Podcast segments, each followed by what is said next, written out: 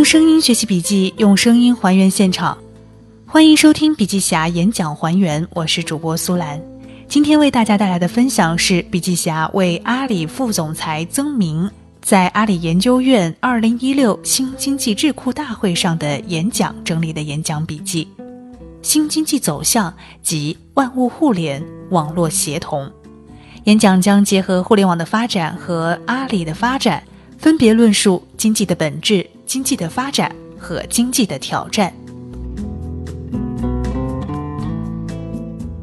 开宗明义，我个人认为，新经济的本质是互联网经济，根本特点是农业时代的点、工业时代的线走向了全面开放的网络结构。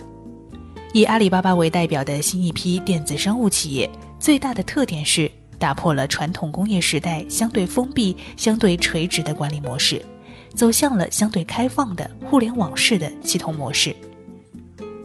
我认为新经济互联网是最基本的范式革命。为什么有这样的理解呢？我想结合在阿里巴巴的十年实践，跟大家有个更深入的探讨。我们这个时代最重要的技术变革当然是互联网。互联网从一九六九年开始运营，一九九五年如果以 Netscape 的上市作为 PC 互联网商业化的开始，在它之后出现了雅虎、易拜、新浪、Google、阿里等一批全球经济中非常重要的新企业，而二零零七年 iPhone 的发布，我个人认为这宣布了移动互联网的开始。移动互联网给我们今天每个人带来的生活变化已经无处不在了。从微博到微信到滴滴打车，移动互联网已经是经济生活中离不开的各个方面。但我个人认为，这些变化才是刚刚开始。第三阶段万物互联的技术变革，才是互联网时代的最后一个大的技术突破。这个就是我们过去讲的比较多的物联网。物联网的讨论更多偏向于可穿戴的设备。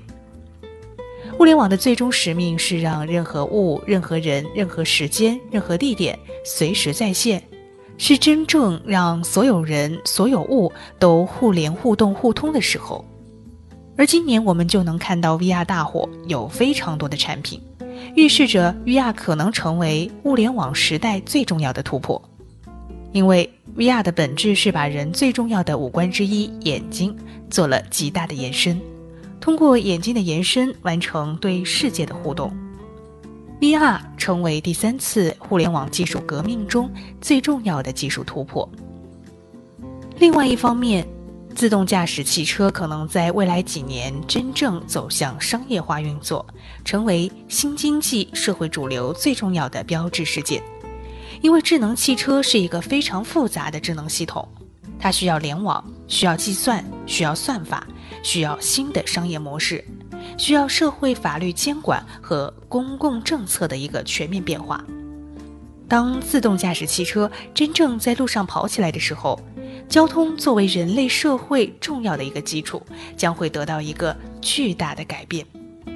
我会把那个时代作为新经济时代的展开。作为人类从农业文明走向工业文明，再走向互联网文明最重要的一个标志性事件。而在这样一个发展的现象，从网络协同的角度做一个梳理，其实呢，新经济时代这样一个网络协同的模式，在十年之前就展现了一个非常完美的案例，那就是维基百科对于传统的类似大英百科的全胜。而大英百科已经完全退出了人类的历史。维基百科在自发的大众协同的基础之上，创造了一个人类最完整的知识库，这就是一种开放，这就是真正的大数据，把维基百科最热十万词条变成宇宙。另外，媒体的新经济模式已经建立，我们其实也已经完成了新经济的革命。接下来想和大家分享一个行业。这个行业呢，就是媒体，也就是信息的创造和传播。当雅虎、新浪刚刚出现的时候，我们把互联网简单的理解成为新媒体，因为媒体的资讯是最容易被信息化的，最容易在网络上传播的。媒体从新浪最早的仅仅是把传统信息在线化，走向微博的人人都可以创造，通过网络的方法去传播。再走向移动互联网时代的微信，通过社交网络和自己仔细阅读传播你认为最相关的信息，再到今日头条完全以个性化的信息推荐，充分展示了集体学习的人工智能，出现了信息推荐的引擎。在新媒体方面，从新浪到微博到微信再到今日头条。我们可以看到，在媒体和资讯的领域，完成了信息生产从加工到传播再到消费的全面转变。二零一五年是中国在社交的环境下消费的资讯超越信息网站的第一年，一家家纸媒正在消失。这表明了，在这样的一个行业里面，虽然制造、编辑、加工、理论分析依然存在，但用互联网的方法。被解构、被重构，正体验前所未有的高效感受。我们这几年能够切身感受到服务的新变化。我在杭州生活了十年，在杭州过去最大的抱怨是出租车服务太差。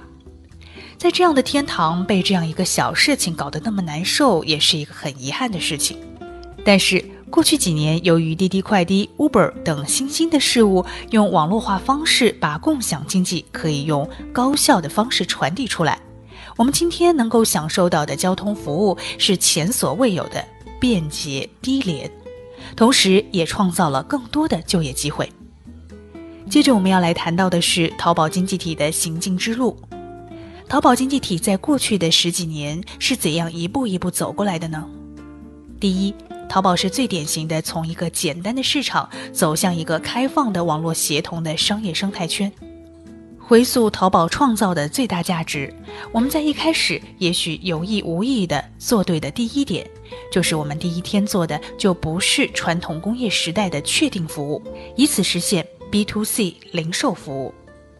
淘宝第一天就是开放的在线市场，我们自己没有碰过一件货。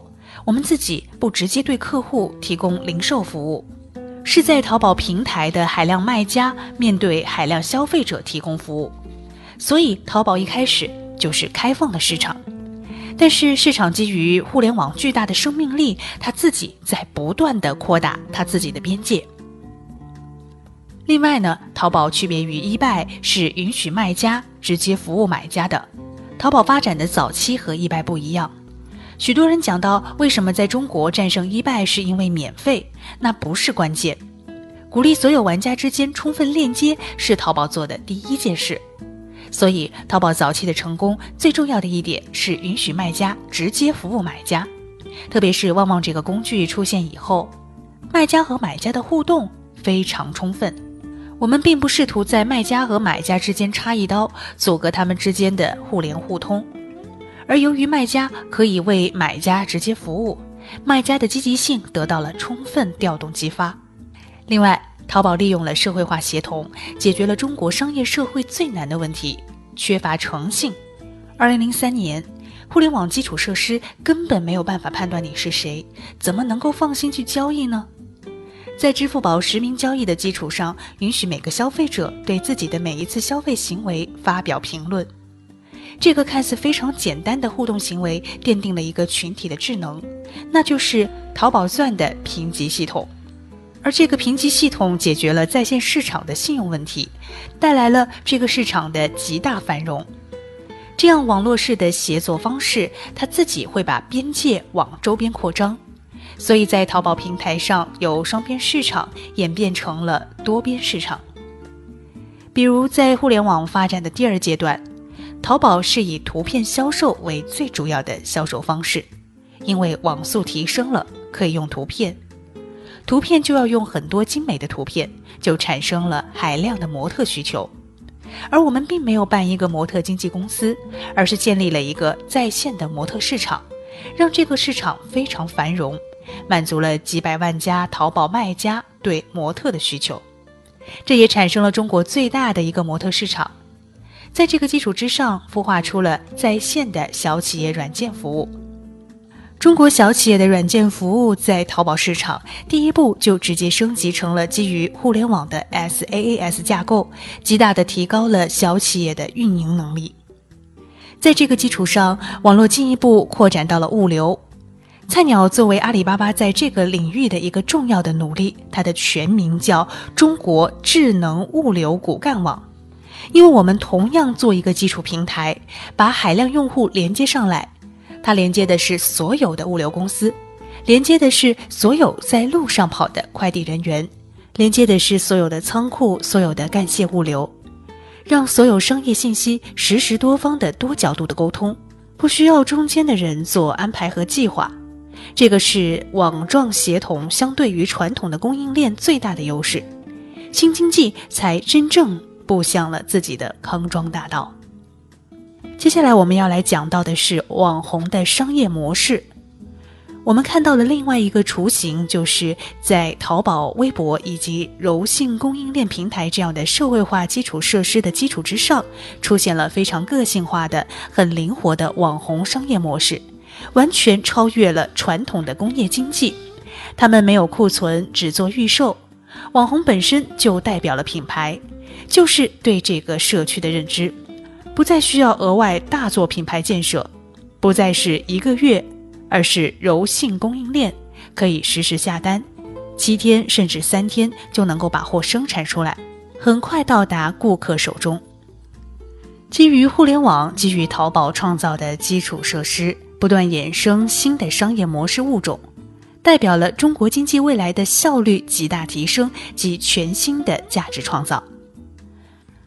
那么，中国的新经济往哪里走呢？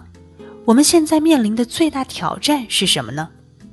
在淘宝，在阿里巴巴，我们看到了网状协同的平台化、生态化的新经济模式，富含巨大力量。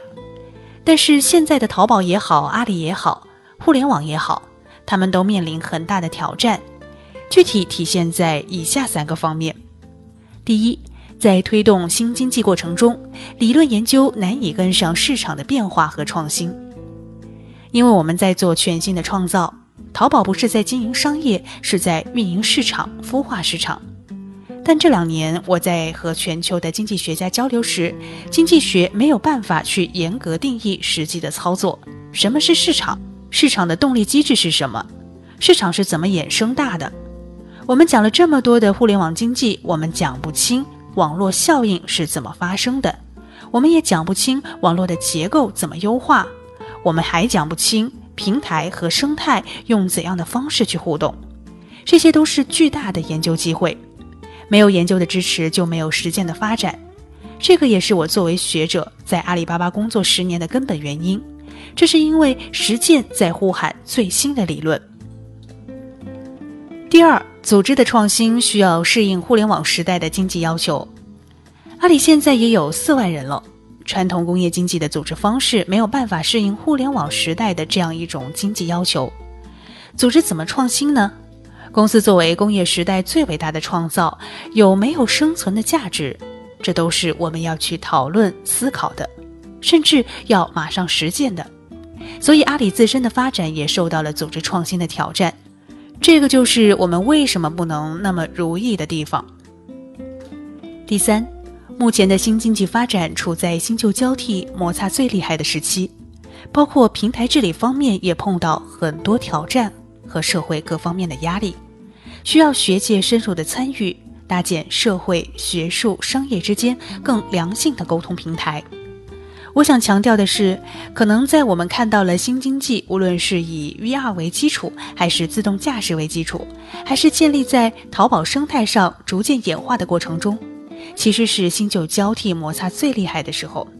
我们面对假货等方面的努力，包括平台治理碰到的挑战和压力，其实很大原因是新旧经济在交替过程中矛盾的激化。在这个过程中，能不能够有理性的思考？这对整个经济的发展、新经济的未来发展都是至关重要的。社会怎么治理，这特别需要学术界积极参与，智库自己摄入独立的思考，搭建社会、学术、商业、政府间一个更加良性的平台，这才能让中国社会在转向互联网经济这样一个无比让人兴奋的历史时刻，在创造人类文明新的时刻，把握住机会。谢谢大家。好了，演讲笔记分享完了，希望可以帮助到你的学习。如果你有什么想说的话，或者有一些意见或建议，都可以在我们的留言区和我们来进行留言和互动。参与互动的朋友有机会获得笔记侠赠送的免费小礼品。这里是笔记侠，我是主播苏兰。更多好笔记，请关注微信公众号“笔记侠”，微信公众号“笔记侠”。同时，你也可以加入我们的笔记侠微电台 QQ 群：二五五二四五三二五二五五二四五三二五。我是主播苏兰，我们下期节目再见。